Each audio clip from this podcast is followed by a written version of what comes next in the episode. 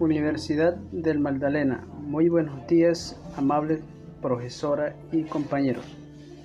Soy Darío Faña. A continuación, voy a hablar sobre el origen de los alimentos. Los alimentos que consume el, el ser humano tienen diversos orígenes.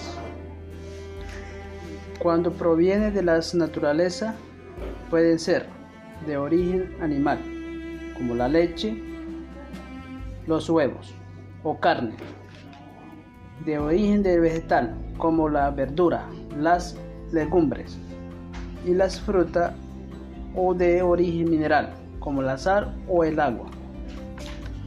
Los alimentos que no necesitan de ser procesados para poder consumirlo se le llama naturales. Por ejemplo, cuando se corta un mango del árbol, solo deben lavarse y disfrutar o comer de su sabor.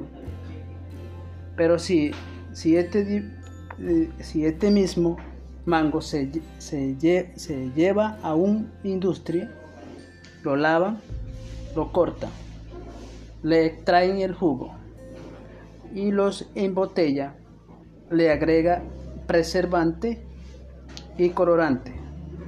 Este fruto se convierte en un alimento procesado. Gracias, compañero y profesora.